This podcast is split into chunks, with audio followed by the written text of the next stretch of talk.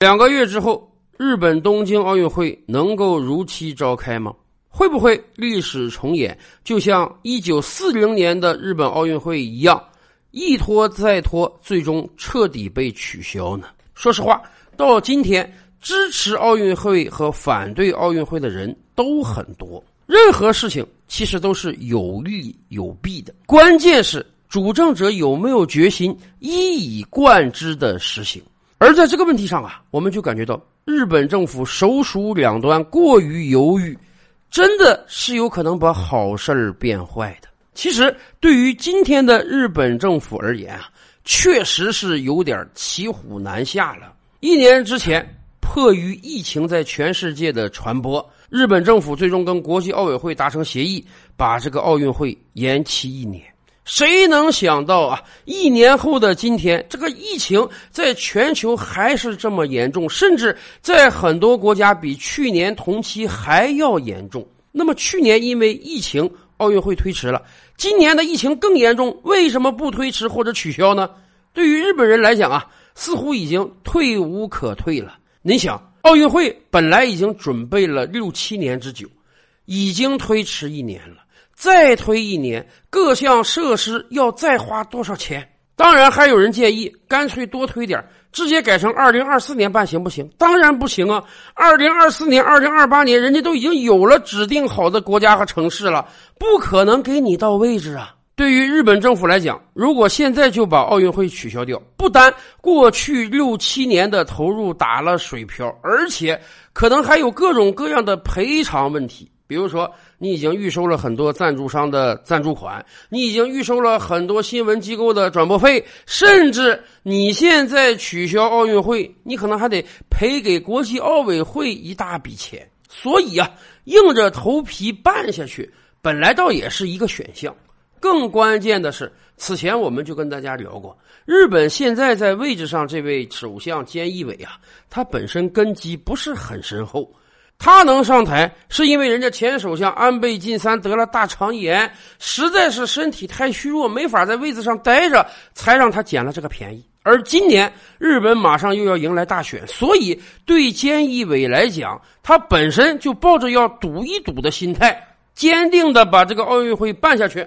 如果办成功了，疫情也没有传开来，那么。他的声望、民望一定会大幅提升，有助于他连任首相的。所以从这个意义上讲啊，排除万难，一心一意的把奥运会办下去，这恐怕是菅义伟目前唯一的选择，而且。对于世界其他各国来讲，大家也乐得日本搞这样一个奥运会，以向全世界宣示我们能控制得住疫情。毕竟，对于各国来讲，都非常希望疫情赶快过去吧，我们尽快的复工复产，让经济恢复起来。然而，真要把这场奥运会办下去啊，也是千难万难的。日本政府今天已经明确拒绝了所有其他国家的观众。可问题是，观众你能拒绝？体育健儿你能拒绝吗？那些体育健儿来自各种各样的国家，每个国家的防疫措施、疫情传播情况不尽相同。你能保证他不把病毒带过来吗？咱都甭说别的国家，就说说印度。印度最近可堪称人间炼狱，每天确诊接近五十万，每天死亡接近五千，大量的印度人都憋着赶快逃离这个地方。当然了，印度奥委会主席对于日本奥运会还是很支持的。人家说了，我们早早的就做好各项准备，给运动员接种好疫苗，然后我们到日本来比赛。可是，印度这个发言真是让很多日本老百姓都非常担忧啊！印度那个国家治理水平，他能保证他的每一个运动健儿都没有染疫而出国吗？不要说体育健儿了，最近。英国搞了个 G 七外长峰会啊，特别邀请印度派了个代表团去。刚一下飞机，初出一检测，印度代表团就有两个确诊患者。印度代表团出发之前一定会接种疫苗的，出发之前一定会检测核酸的。然而到了英国，直接检测出俩患病的，这得亏是发病早啊！如果会议都开了，各国代表充分交流了，你才检查出来，那不整个把 G 七搞得团灭吗？外长级峰会这种高端的外交场合，印度派出去的代表团都有染疫患者。那么您想想，印度派的体育代表团，他有可能是完完全全干干净净的吗？所以日本人担心呢。何况这个世界上还有很多国家疫情甚至比印度还要严重。所以，今天大量的日本老百姓是非常反感奥运会的。有接近百分之六十的日本老百姓干脆说：“搞什么奥运会呀？这个疫情把日本医疗系统都搞得崩溃了，哪有精力搞奥运会？干脆取消掉算了。”甚至还有很多激进团体干脆啊，人家在报纸上打广告说：“菅义伟这么搞下去，会把全体日本人搞死的。”看到了如此汹涌的民意，菅义伟可能啊也有点害怕了，有点担心了。就在前两天的国事会议上，菅义伟还说啊：“哎，我的政府从来没有把搞奥运当做第一头等大事来，而且咱们这个东京奥运会啊，能不能如期召开，日本政府说了不算，我们要尊重国际奥委会的意见。”哎，这是个什么表态？菅义伟是在退缩呀，他是在为取消或者延迟东京奥运会找理由啊。东京奥运会到底能办还是不能办？不论办还是不办，都有非常充足的理由。但问题是，现在需要日本政府做的是下定决心，赶快选一条路，而不是在分叉口反复犹豫。是向左走有向左走的好处。但也有危险，向右走有向右走的好处，但也有陷阱。现在最关键的是决定下一条路，并坚定的走下去，而不是走两步回头看一看，感觉是不是走另外一条路能更好？如果这样的话，那绝对会竹篮打水一场空，两头不到岸的。如果日本政府觉得事情已经非常严重了，印度的疫情控制不住，日本的疫情控制不住，全球很多其他地方的疫情也控制不住，那么干脆壮士断腕，跟国际奥委会商量，直接把这届奥运会取消掉算了。反正以往的投入都已经是沉没成本了，而且。未来几个月，为了举办奥运会，也必定还要花很多钱。现在及时叫停，虽然会有损失，但毕竟避免了未来更大的灾难。对于今天的日本来讲，头等大事肯定是疫情啊！有多少个城市现在还是紧急状态之中？有多少个城市 ICU 病房使用率已经超过百分之百了？如果直接把奥运这个念想给断了，腾出手来，有没有可能会让日本疫情迅速得到控制呢？这是一个方案。当然，也有另一个方案，那就是排除万难把这个奥运会搞下去。但这需要主政者从一开始就坚定信心，不论任何人问。不论任何机构质疑，都必须告诉他，奥运会一定要办下去，而且所有工作都在有条不紊的展开，不是像菅义伟这样，今天说，哎，我们一定会把奥运会办下去，明天说，哎呀，这个奥运会办不办，我们还要跟国际奥委会商量，我们并没有把它当做头等大事。主政者尚且这样反复无常，您让日本底下人怎么展开工作？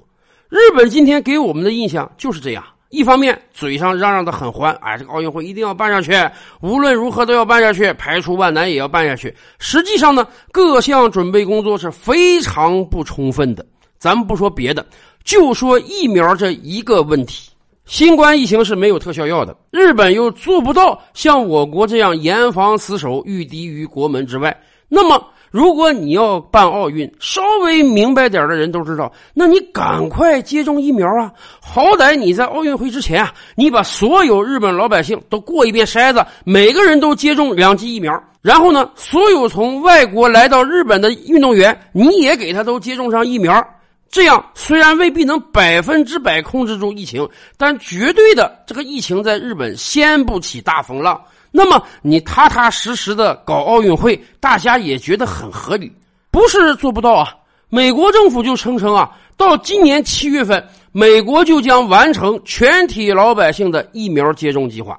美国三亿多人，好歹还是你日本人口的三倍啊。美国做得到，日本做不做得到呢？日本不单做不到，日本甚至连百分之十都做不到。日本一亿多人口啊，日本政府从一开始就没打算让所有老百姓在奥运之前接种疫苗。日本政府倒是做了个规划，人家说：“哎，我们准备先让这个医护工作者和六十五周岁以上的老年人呢接种疫苗。这部分人初初算下来超过三千六百万人。日本政府打算按照他们这个接种速度还得翻几倍的话，到七月底奥运会开之前，才将将勉强的能把这三千多万人接种上。然而，我都怀疑日本政府这个计划能不能实现。”为什么？因为到今天，到五月中旬了呀。日本全国疫苗接种，您知道有多少剂吗？四百万剂，太可怜了。这个数字，对于有的国家来讲，人家可能一天就能接种四百万剂。是日本没钱买疫苗吗？当然不是。是日本没有疫苗准备吗？更不是了。大概两个月之前，日本政府就跟辉瑞制药购买了超过两千八百万剂的疫苗，今天还有两千四百万剂躺在冷藏库中呢。而且，日本政府跟全球各大医疗公司总共订购了超过两亿剂疫苗，要保证全体国民一人两剂的。也就是说。疫苗准备是非常充分的，毕竟买东西是很容易的。然而，疫苗接种过程却非常缓慢，而且异常混乱。真的，通过接种疫苗这个事儿，我们真是有点怀疑日本政府的治理能力了。去年四五月份啊，日本在检测核酸的时候做的就非常迟缓，有时候甚至一天就检测个一两千人。那个时候。日本政府就像把脑袋埋在沙子里的鸵鸟一样，哎，我不测代表我没有，我一天检测一千个人，顶多能有百分之十、百分之二十的确诊，那就一两百个吧。我这个数字肯定远远低于其他国家呀。可是你这样的养蛊行为，造成了今天日本疫情每天还是上千个确诊，而今天。我们真是想象不到啊！人家不光佛系检测，连接种疫苗都很佛系。说实话，如果你今年没有什么奥运会的压力，你完全可以从从容容、慢慢悠悠的接种这个疫苗。可问题是，你现在要开奥运呢，两个月之后，全球两百多个国家和地区上万的体育健儿和官员要涌入到日本呢。现在的日本老百姓，两个月后会毫无遮蔽的暴露在来自全球的病毒面前呢。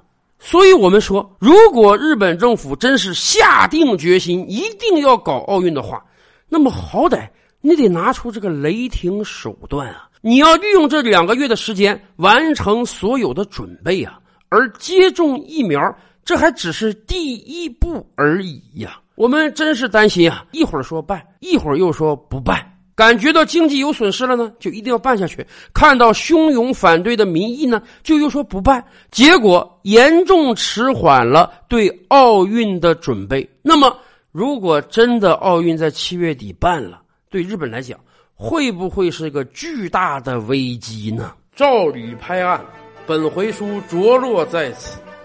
欲知大千世界尚有何等惊奇，自然是且听下回分解。